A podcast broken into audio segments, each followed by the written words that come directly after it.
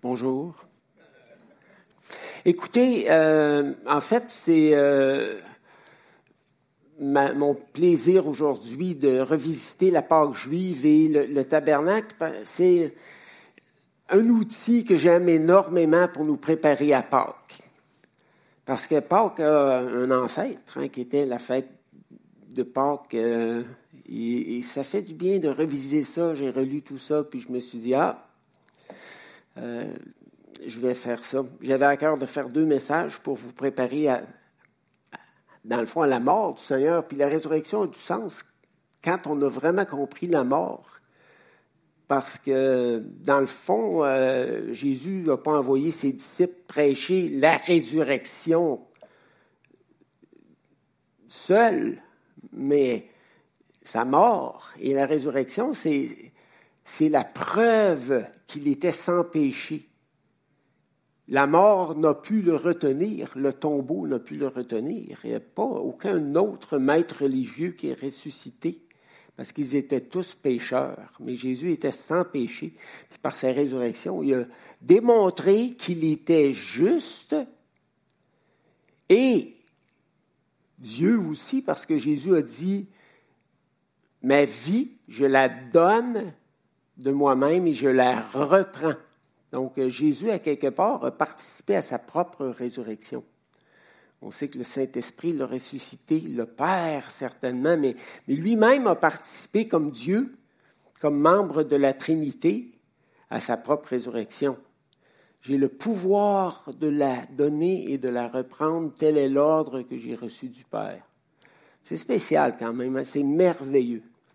C'est merveilleux d'avoir un, chef religieux qui est vivant.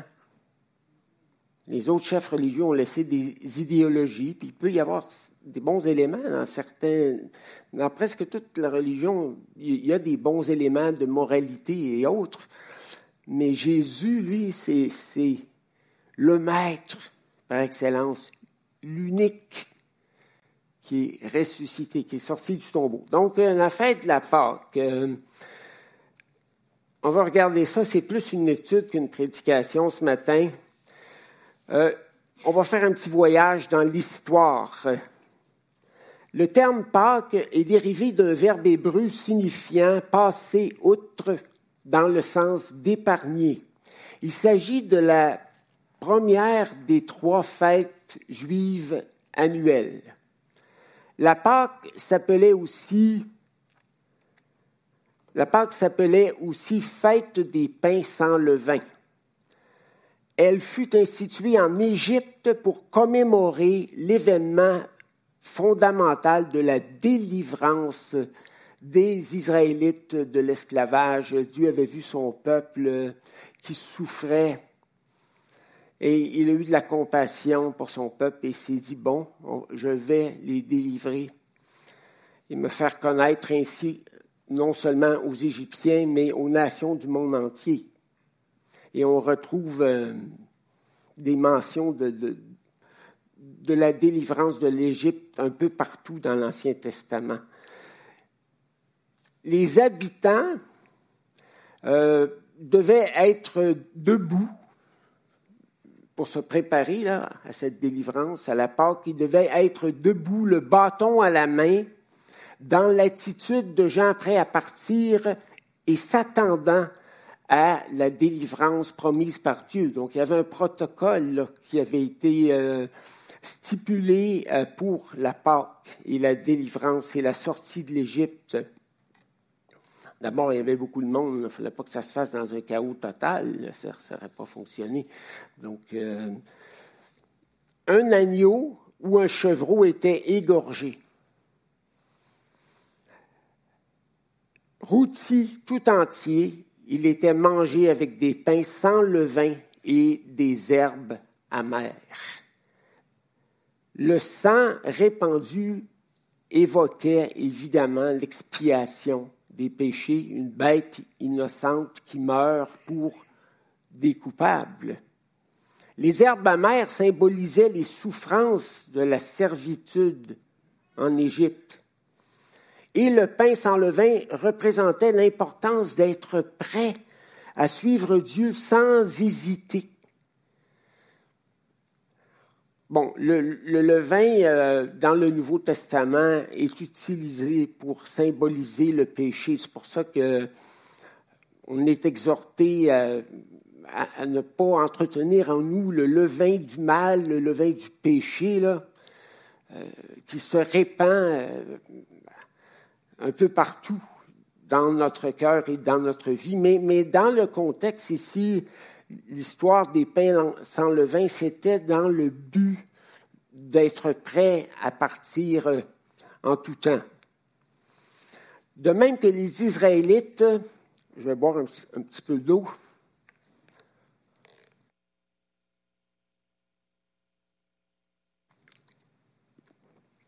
De même que les Israélites avaient besoin que Dieu intervienne pour les délivrer de cet esclavage, nous avons été aussi délivrés de l'esclavage du péché. Le péché dominait sur nous avant notre conversion à Jésus. La différence, c'est qu'après notre conversion, il a été détrôné. Je ne suis pas prêt à dire que la nature pécheresse a complètement disparu. Certains théologiens ont dit ça, mais ça n'a jamais collé à ma réalité. Moi, j'ai encore une nature pécheresse qui produit ses désirs, donc euh, j'avais de la misère à, les suivre. Mais, mais ce que j'ai compris en lisant Romains 6, c'est qu'elle a été détrônée. C'est ça la différence. C'est qu'avant, c'est elle qui était sur le trône. On suivait nos instincts de péché beaucoup plus qu'on pense. Maintenant, on a le Saint-Esprit qui vit dans nos cœurs et qui veut produire son fruit dans nos cœurs. On a encore la, malheureusement la nature pécheresse qui est là, mais, mais ce n'est pas du 50-50, ce n'est pas une espèce de dualisme dans notre cœur. Euh, le Seigneur euh, nous a délivrés de l'esclavage du péché, tout comme il avait délivré les Juifs de l'esclavage chez les Égyptiens. La seule manière d'être délivré de l'esclavage de l'Égypte était que Dieu envoie, euh, en fait, euh, répandre, pas envoie, mais le sang d'un agneau innocent sur les linteaux des portes. Il devait, il devait mettre du sang sur les linteaux des portes parce que Dieu allait, dans son jugement contre les Égyptiens, faire mourir les premiers-nés de chaque famille. Et comment les Juifs allaient être épargnés, comment est-ce qu'ils allaient être sauvés de ça, en mettant du sang. Et nous, on est sauvés comment Par le sang de Jésus qui a coulé à la croix pour nous. Alors, c'est pour ça que lorsque Jean-Baptiste a vu Jésus, tout de suite, qu'est-ce qu'il a dit? En le voyant dans Jean 1, voici l'agneau de Dieu qui enlève le péché du monde. Jésus est l'accomplissement de ça, c'est des images que Dieu avait données mais ce n'était pas le sang d'un animal sur les portes qui, allait réellement satisfaire la justice de Dieu. Voyez-vous, Dieu est juste, il est amour, mais il est juste. Aujourd'hui, les gens ont tendance à oublier sa justice, sa sainteté. Mais quand tu oublies la justice et la sainteté de Dieu, le péché perd toute gravité et la croix de Jésus n'est plus nécessaire. C'est pour ça que c'est complètement farfelu de prêcher l'Évangile sans parler du péché et du Dieu saint qui ne peut pas tolérer le péché, puis du Dieu juste qui se doit de condamner le péché. C'est beau, Romains 8.1, là, il n'y a maintenant plus de condamnation pour ceux qui sont en Jésus-Christ, mais il y en avait une qui pesait sur nos têtes avant qu'on se convertisse à Jésus. Parce que le péché, c'était pas grave pour les humains, mais pour Dieu, qui est trois fois saint, c'est très sérieux, extrêmement sérieux. Donc, euh, voilà. Maintenant, euh, une deuxième image, c'est l'image du tabernacle. Une image du salut de Dieu en Jésus-Christ. Après avoir délivré son peuple de la puissance de Pharaon et l'avoir racheté du jugement par le sang de l'agneau, Dieu l'amène dans le désert et se révèle à lui comme celui qui veut habiter au milieu de son peuple. Et ça, ça me touche. Juste en lisant ça, ça me touche parce que pourquoi Dieu voudrait-il habiter, demeurer au milieu d'humains si imparfaits, si insouciants, si légers, si frivoles, si arrogants? Pourquoi ça? C'est là que tu vois l'amour de Dieu. L'amour de Dieu est incroyable et Dieu était saint, mais il voulait venir habiter quand même parmi les gens de son peuple. Jésus est venu aussi habiter. Il est demeuré avec nous, plein de grâce et de vérité, en apportant une révélation beaucoup plus grande qu'on avait eue dans l'Ancien Testament par les prophètes. Après avoir parlé de différentes façons et à plusieurs reprises à nos pères par les prophètes dans les derniers temps, Dieu a parlé par son Fils. Puis Jésus est venu en personne et descendu sur la terre. Il s'est humilié, il a quitté son trône pour venir parmi des gens qui l'ont rejeté dès le début, qui n'ont pas voulu de lui. Il y, en a, qui ont cru en lui, qui sont nés de Dieu, qui ont vécu la nouvelle naissance, qui ont reçu le Saint-Esprit dans leur cœur, le pardon de Dieu, la délivrance de l'esclavage du péché, mais il y en a plusieurs qui ont refusé. Puis, puis Jésus là, était saint, hein, trois fois saint, puis à un moment donné, il n'en pouvait plus, puis il a dit, jusqu'à quand serai-je avec vous, race d'incrédules, race méchante, euh, jusqu'à quand serais-je capable de vous supporter? Donc, ce n'est pas qu'il y avait eu un, un moment d'impatience, c'était euh, dans le cas de Dieu, quand il s'agit de colère, c'est une colère parfaitement juste et contrôlée. C'est, une colère parfaite, une sainte colère. Puis quand Jésus euh, s'impatiente euh, dans le temple ou euh, qui n'en peut plus de, demeurer avec des humains rebelles, ben, c'est, une sainte impatience. Je ne peux pas en dire autant de moi. quand je, quand je suis impatient ou que je me mets en colère, c'est souvent attaché de, entaché de péché à quelque part. Parfois, c'est de l'indignation. Par exemple, le croyant a le droit d'être indigné, profondément indigné contre le mal, contre le péché. On devrait avoir cette sensibilité-là, parce que les autres personnes dans la société, on dirait qu'elles sont en train de se faire engourdir comme la grenouille là, que tu es en train de faire cuire lentement à petit feu dans la casserole. Donc, euh, Dieu avait donné des, consignes très, très, très exactes pour la construction du tabernacle. Et on voit ça, écoutez, il y a un grand nombre de chapitres de l'Exode euh, qui sont consacrés euh, au tabernacle, les chapitres 25 à 31, 35 à 40, 13 euh, chapitres. Le tabernacle était un temple portatif que le peuple de Dieu avait construit dans le désert après sa sortie d'Égypte. Dieu avait dit à Moïse, ils me feront un sanctuaire et j'habiterai au milieu d'eux. Exode 25, 8.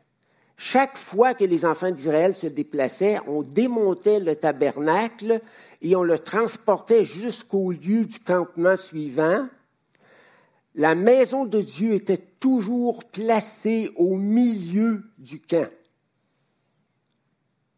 Au milieu, pourquoi Dieu devrait être au centre de nos vies? Il devrait être au centre de nos émotions. Il devrait être au centre de nos décisions. On devrait l'avoir constamment sous les yeux. C'est ça, vivre en communion avec Dieu. Et les, euh, les, gens installaient leurs tentes euh, autour du tabernacle de, manière bien ordonnée, en carré. trois tribus situées vers l'est, trois vers le sud et trois vers l'ouest et trois vers le nord. Puis, comme vous le savez, euh, bon, euh, ça se transportait, le tabernacle, il y a certaines parties qu'il ne fallait pas toucher. Il y avait une façon, un protocole très strict pour le transporter. Il y a une partie qui était transportée sur des chariots et d'autres choses qui se transportaient à la main. Le tabernacle était construit exactement selon le modèle donné par Dieu. C'est ce qui nous permet d'aller chercher quelques symboles. Maintenant, dans, notre, dans nos efforts de, de trouver des symboles, parfois on en trouve trop. Donc, ça se peut que dans les choses que je mentionne, euh, vous disiez, ben ça, je ne sais pas vraiment, est-ce que, les couleurs de la porte du tabernacle ont vraiment une signification précise ou non? C'est sûr, quand on a un autre verset dans les Écritures qui nous confirme le sens du symbole, c'est plus facile. Parce que c'est comme là, présentement, le gros euh, trend, la tendance, ben, c'est euh, d'être christocentrique. Donc, on cherche Christ dans chaque chapitre de la Bible, dans chaque verset. Puis, j'ai lu des choses où est-ce que je me dis, attends un peu, c'est un peu fort. Est-ce que, Christ est vraiment là? Euh, est-ce que vraiment euh, Élie était Jean-Baptiste? Oui, ça, ça, ça colle. Hein? Élie qui devait venir, Élie a prêché la repentance, Jean-Baptiste aussi, oui, oui, ça a bien du sens. Mais, euh, mais là, après ça, dire que Josué était Jésus, parce que le nom se ressemble, c'est un peu fort. Alors, ça se peut qu'il y ait des symboles là-dedans euh, pour lesquels vous disiez, ouais, je ne suis pas sûr, mais faites-vous-en pas, moi, c'est la même chose pour moi. Donc, je ne suis pas sûr de, tout ce que je vais vous dire. Donc, euh, c'est pas rassurant, hein? Une chose que j'aimerais dire, c'est que Dieu s'était révélé d'abord à son peuple comme un Dieu saint. Il euh, faut que tu lises l'Ancien Testament absolument. Parce que c'est important de comprendre la sainteté de Dieu. Pas pour craindre comme les gens craignaient Dieu avant.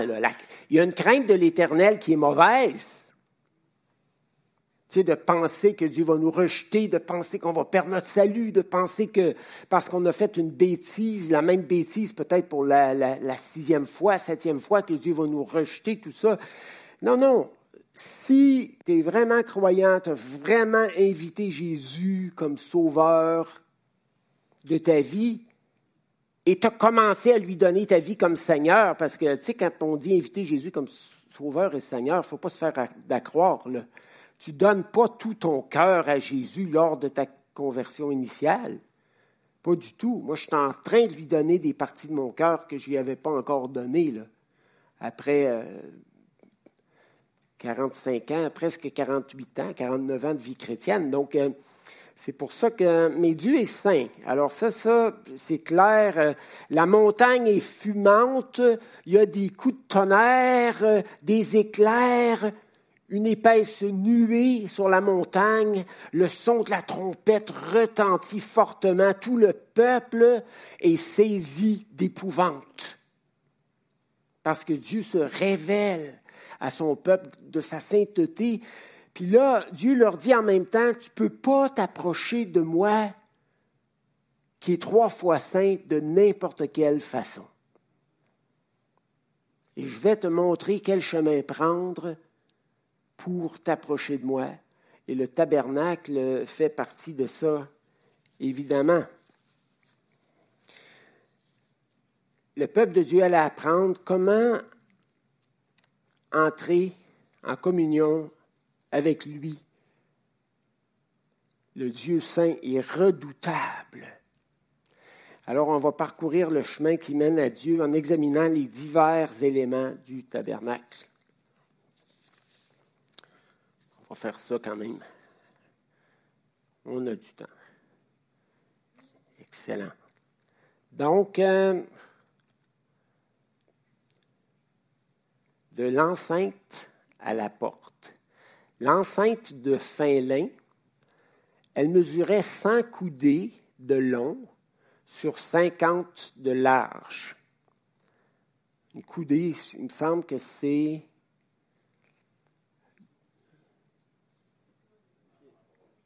Ouais, de l'avant, d'ici, du coude, Marc, ou euh, est-ce que ça inclut la main? Peut-être, hein?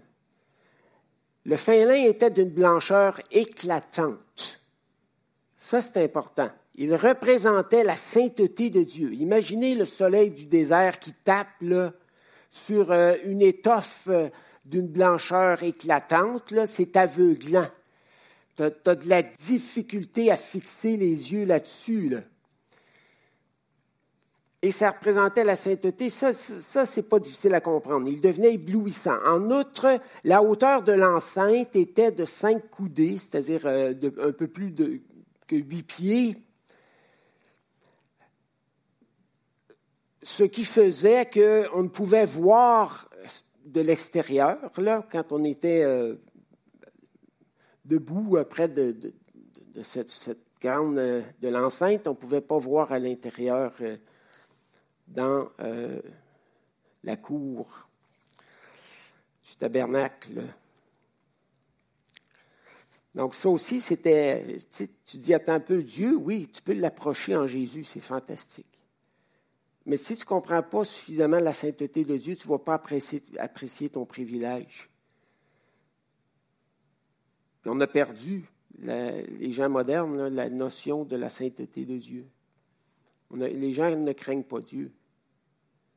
Même les croyants, ils, ont, perdu un peu le. Moi, il y a des choses que j'aime de la fin des temps. Une chose que j'aime, c'est les belles photos qu'on a à l'Internet. Parce que il me semble qu'on n'a jamais vu à quel point l'univers était grand. Euh, tu sais, John nous parlait des milliards de galaxies des millions, des milliards, je ne sais plus trop, ça se compte plus rendu là, mais c'est très grand, puis on a des télescopes et des microscopes qui nous permettent de voir des choses que les gens des anciennes générations n'avaient pas vues avant nous.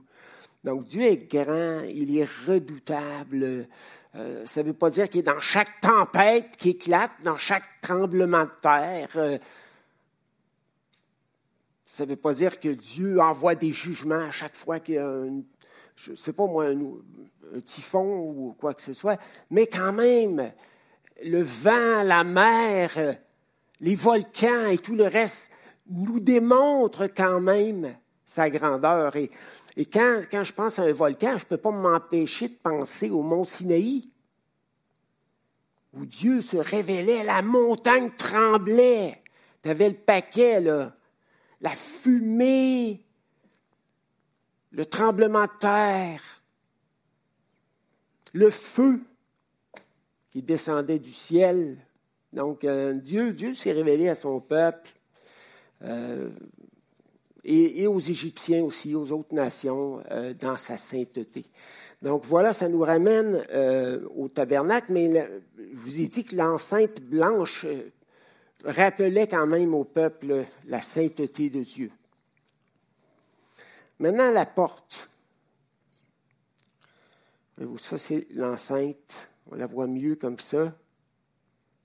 Maintenant, la porte, une belle porte de couleur qui représente le Seigneur Jésus. Ce n'est pas, par hasard que Jésus a dit Je suis la porte.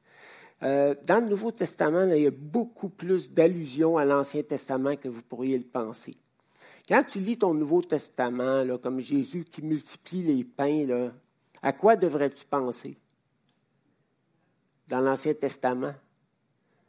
Tu devrais avoir le réflexe de penser, comme les Juifs qui, qui étaient les lecteurs ou les auditeurs, le réflexe de penser à la manne par laquelle Dieu a nourri son peuple dans le désert. Le désert de Judée, ce n'était pas comparable, ce n'était pas un genre de Sahara. Même, le désert euh, que les Israélites ont traversé, je ne pense pas que c'était un Sahara non plus. je n'ai pas vérifié ma, géographie, mais, ce que je veux dire, c'est qu'il y a des parallèles incroyables. Jésus a dit, je suis la porte. C'est clair? Je suis la porte de la bergerie. Je suis le bon berger. Je suis la porte. Puis il est même devenu la brebis innocente et sans tache qui, qui est morte, pour justement que la colère de Dieu se détourne de lui. En fait, il y a des croyants qui n'aiment pas qu'on dise que Jésus a été frappé par la colère de Dieu, mais c'est ce qui est arrivé. C'est ce qui est arrivé. Il est devenu maudit. Dieu l'a maudit afin de nous bénir. Mais il avait béni son fils avant en disant, Voici mon fils bien-aimé en qui j'ai mis toute mon affection. Ben, ça me fait penser à ce qu'on a dit la semaine dernière avec Abraham, qui avait son fils Isaac et qui l'aimait énormément, tendrement. Dieu le Père aimait Jésus d'un amour éternel.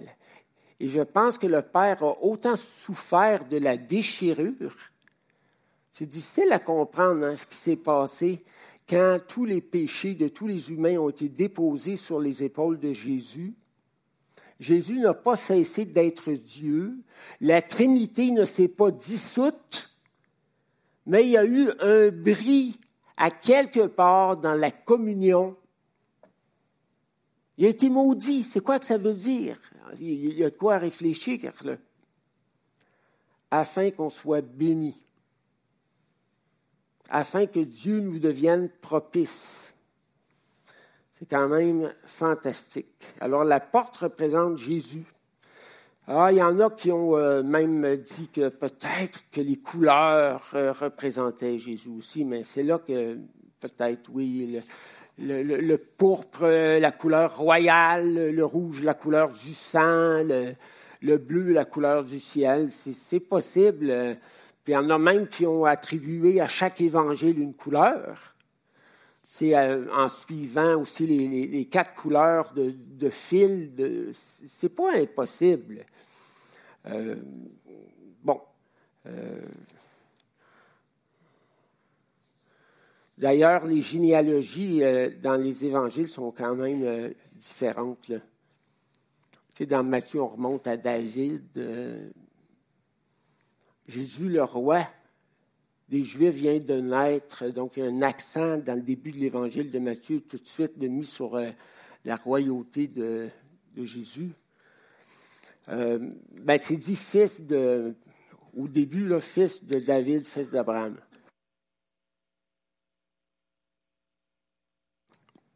Dans Marc, ben, il n'y a pas de généalogie.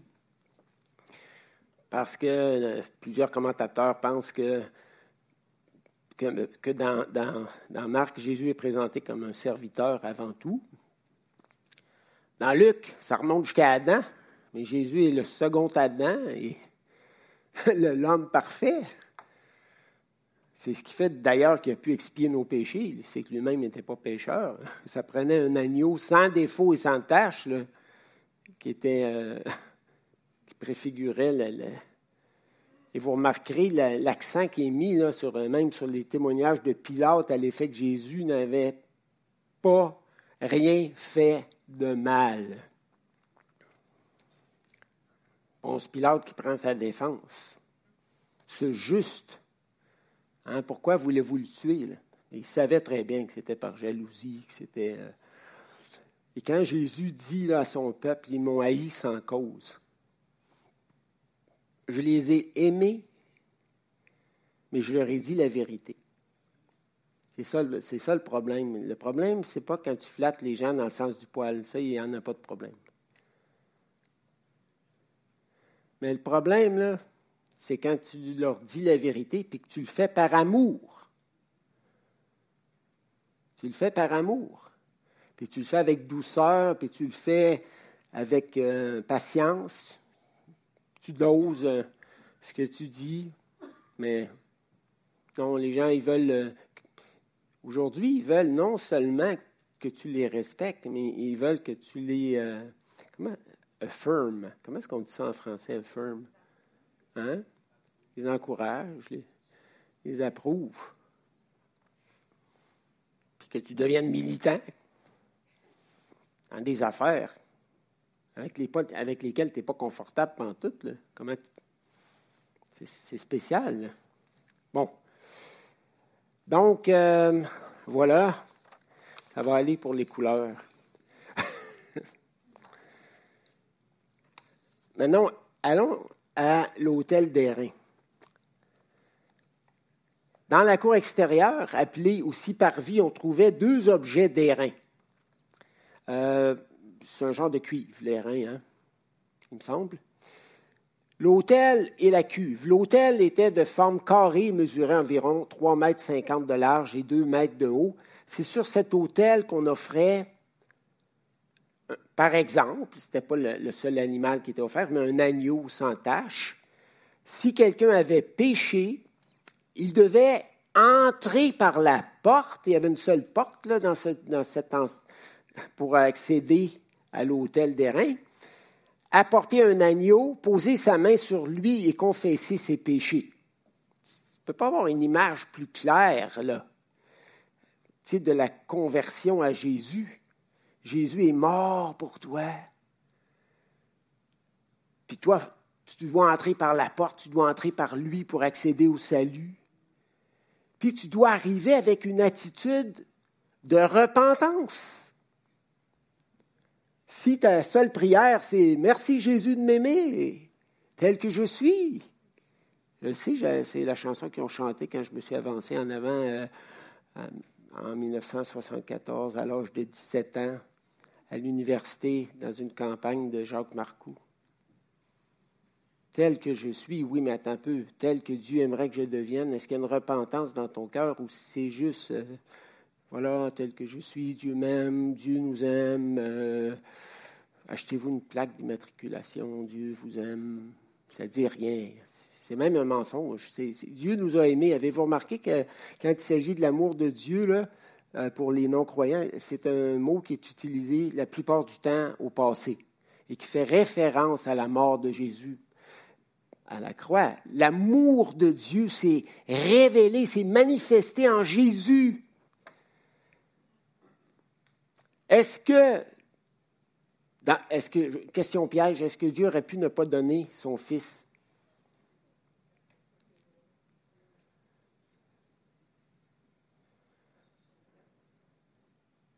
Il faut que le Fils de l'homme soit élevé. Il faut. Pourquoi faut-il? On va faire un peu de, grammaire. Dans le texte, qu'est-ce qui est écrit? Pourquoi faut-il? Pourquoi est-il nécessaire que le Fils de l'homme soit élevé sur une croix.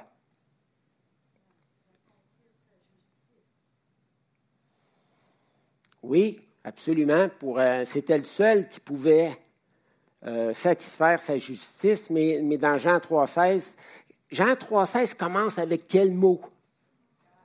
Car. Et car, qu'est-ce que ça introduit? Une raison. Il faut que le Fils de l'homme soit élevé. Pourquoi? Car Dieu a tant aimé le monde. vous le savez, euh, je, prêche à des convertis, puis, les choses qu'on revit, c'est des choses simples, mais, vous savez très bien que c'est l'amour de Dieu qui l'a poussé à offrir son fils en sacrifice, puis les gens sont insultés devant ça parce qu'ils disent, voyons, un père qui n'a aucun respect pour son enfant, mais dites-vous que le cœur du père a été déchiré même si ce n'est pas mentionné comme tel dans des versets. Je suis convaincu que le, le, le cœur du Père a été déchiré, mais imaginez, par amour pour des créatures rebelles que Dieu aurait pu écraser comme un magot de cigarette. Pensez-y, la terre, là, mettez-vous là euh, dans la tête l'univers, OK? Admettons qu'on est dans l'univers. Puis là, c'est ici l'univers, tous les milliards de planètes. Puis à travers toutes ces planètes-là, il y en a une petite, là. Puis pour Dieu, là, de faire ça avec, là, c'est rien du tout. C'est fini les hommes, les rebelles, les ci, les ça. Bon, vous allez me dire, ben oui, mais ils avaient créé à son image, donc il y avait du respect pour son image. Mais ben, pourquoi pas? Mais je pense qu'au-delà de ça, il y avait un amour incroyable. Dieu voulait habiter parmi son peuple, Dieu voulait pourvoir un, moyen de salut. Et ça, c'est euh, dans le même temps que Dieu va donner sa loi à son peuple. Mais sa loi le condamnait. Et le sang de l'agneau lui permettait de trouver le pardon. Robin nous l'a bien expliqué, la loi de Dieu, c'est certain que ça ne sauvait pas. Euh, ça, révélait le péché, ça le mettait en lumière. Mais il y avait quand même ces sacrifices. Et vous savez comment ça fonctionnait? L'hôtel reins. Quand un Israélite avait péché, s'était disputé avec sa femme ou s'était mis en colère, ou il avait dit des choses méchantes, ou il avait fait des choses méchantes, peut-être qu'il avait volé, ou je ne sais pas moi, mais, mais il était conscient de son péché.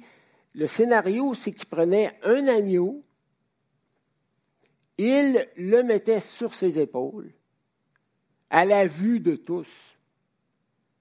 Il n'y avait pas moyen de se cacher, là. Le tabernacle était au milieu. Donc, le type, là, il se met l'agneau sur les épaules, puis les gens ne se demandent pas, ben, euh, ah, il veut, je ne sais pas moi, euh,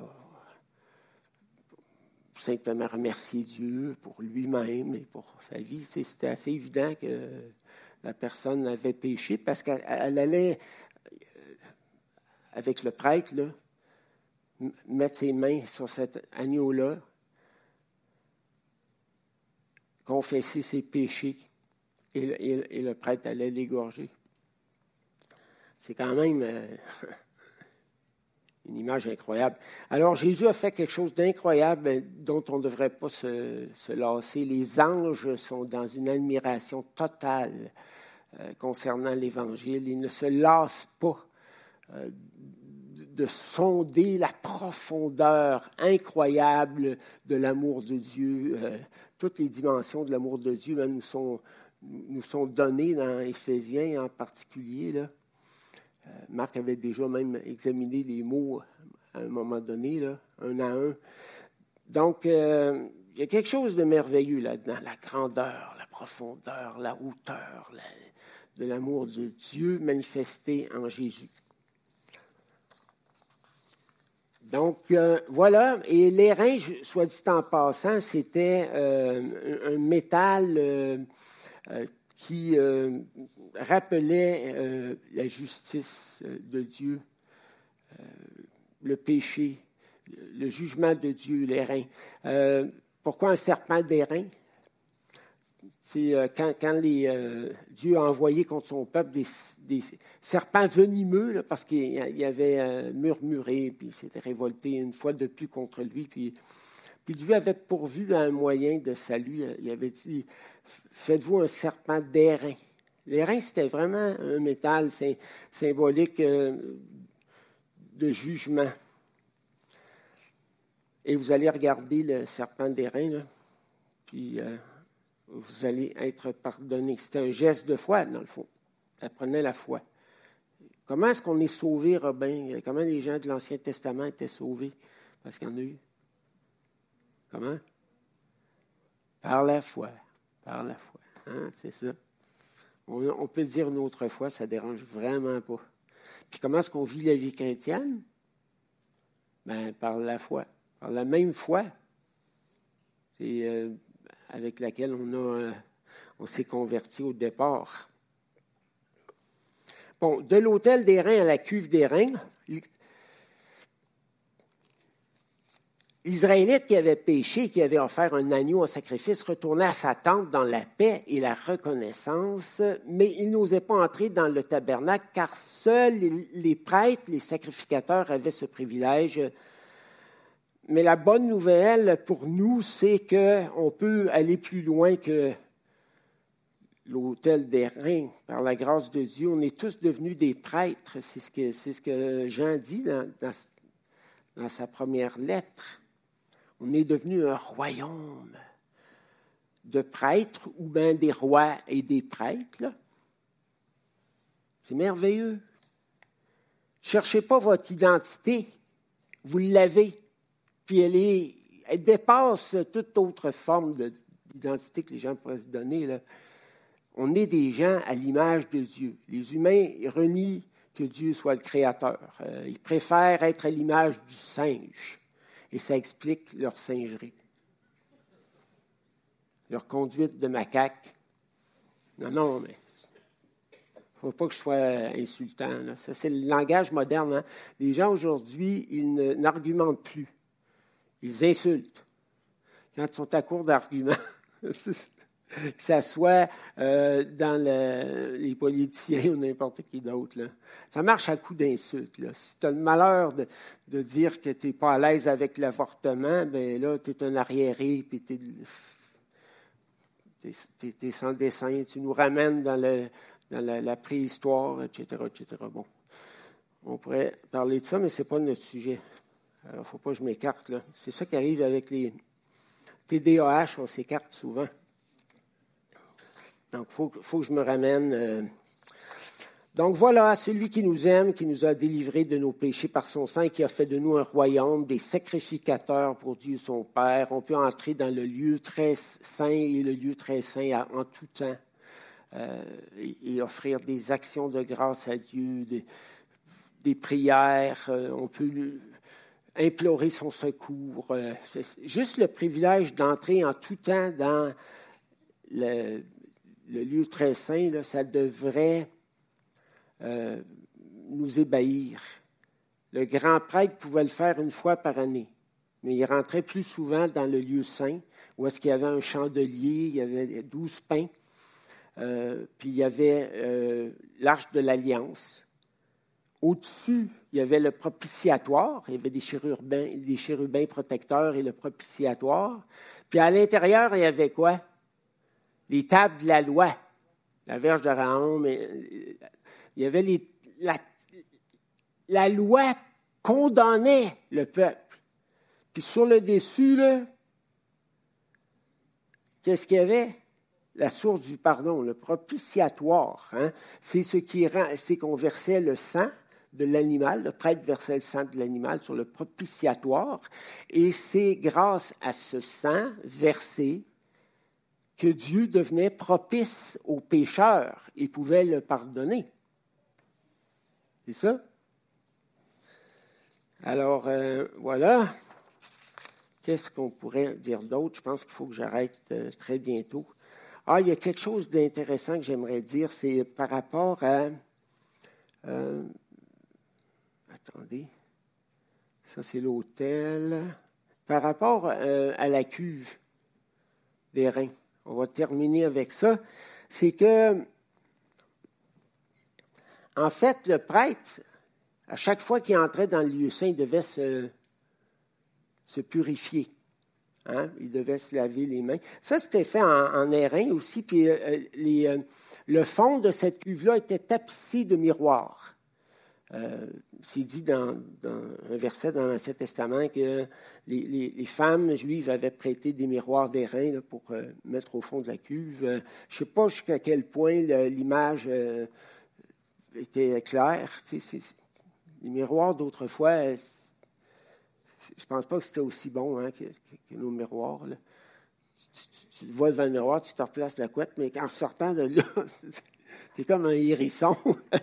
tu t'es tellement placé à couette, puis tu ne savais pas trop où, puis laquelle couette, puis c'est ça, que finalement, tu sors avec un dix fois pire que tu étais. Mais, mais euh, enfin, euh,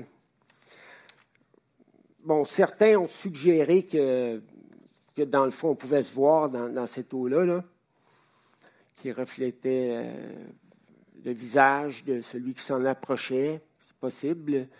Euh, et l'eau aurait été euh, ce qui purifie, mais l'eau, c'est un symbole de purification dans toutes les Écritures. Même le Saint-Esprit est, euh, comparé à une source d'eau vive. Mais c'est peut-être pas pour la purification, c'était peut-être plus pour la, question de se désaltérer. Mais certains ont dit aussi que Jacques, dans sa lettre, quand il dit, bon, quand un homme euh, médite les Écritures, euh, les Écritures l'examinent. En fait, les Écritures lui renvoient son image parce que les Écritures te présentent le Dieu saint, mais à chaque fois que tu vois le Dieu saint, tu te vois toi-même. Il y a un renvoi de ton image. C'est quand Isaïe a vu Dieu dans sa sainteté, dans le temple, alors que les anges chantaient Saint, Saint, Saint. C'est là qu'il dit son image lui est revenue, puis il a dit, malheur à moi, je suis perdu. C'est lorsque Jésus a fait des miracles dans la barque avec ses disciples, euh, des miracles qui ont révélé sa sainteté, sa grandeur, que les euh, apôtres ont eu le réflexe de dire Seigneur, euh, nous sommes perdus, sauve-nous. Ils, ils, ont réalisé, quand tu vois Dieu, là, tu vois ton indignité, ton péché. Puis pour grandir dans la vie chrétienne, là, ça serait bien que tu vois de temps en temps ton indignité. Parce que si tu penses que ça va toujours bien, puis tu n'es pas capable de t'examiner, jamais, c'est qu'il y a un manque de sensibilité spirituelle qui va vraiment ralentir ta croissance. Les Israélites, là, malgré le tabernacle et tout ce que Dieu leur avait donné, et, ses révélations merveilleuses, et j'arrête là, euh, Francis. Je vais finir ma phrase. Ça va être longue. Non, non. Mais euh, qu'est-ce que je disais là? C'est le temps que j'arrête. Non, non, mais je, disais qu'ils ont tourné longtemps, longtemps, longtemps. J'avais euh, vérifié dans les Écritures combien ça aurait pris de temps pour euh, traverser de l'Égypte, là. C'était pas long. De toute façon, tu sais, quand tu vois, quand Joseph est là-bas, tu vois qu'ils font des voyages, aller-retour en Égypte.